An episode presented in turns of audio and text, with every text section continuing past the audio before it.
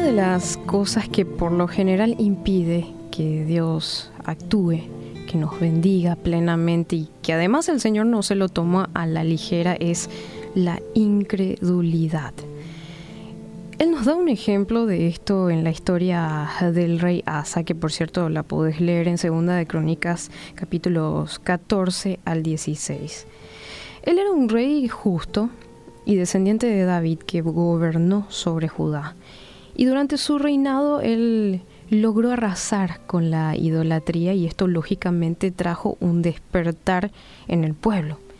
Y mientras la gente disfrutaba de la bendición de Dios, un enorme ejército de Etiopía invadió a Judá, haciendo que Asa se volviera al Señor en oración pidiendo por ayuda.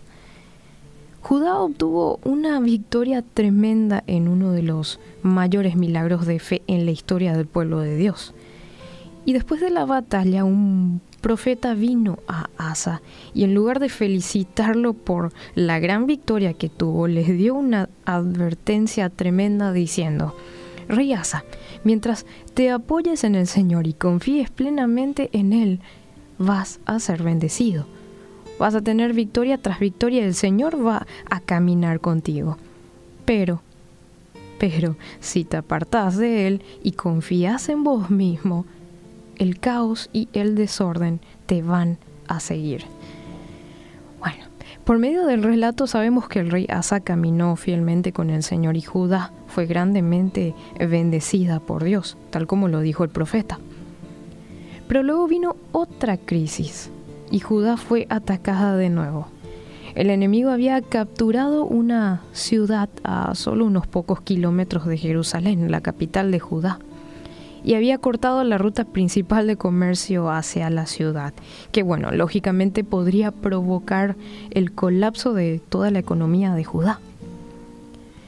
Pero esta vez el rey Asa entró en pánico y en lugar de confiar en el Señor como lo había hecho antes, se dirigió a un enemigo, el rey de Siria, en busca de ayuda. Increíblemente Asa despojó a Judá de toda, su, riqueza y se la ofreció a los sirios para liberar a Judá, lo cual fue un acto de absoluta incredulidad. Dios tenía preparado su plan para liberar a Judá, pero Asa, Asa lo interrumpió al actuar con temor. Y debido a que Asa no confió en el Señor, a partir de ese momento Judá tuvo guerras. Así que de este hecho podemos aprender que actuar en incredulidad siempre trae crisis y trae confusión, sin excepciones. Pero confiar en la palabra de Dios nos va a permitir mantenernos firmes ante cualquier desafío y permitir que sea Dios quien traiga la victoria a nuestra situación.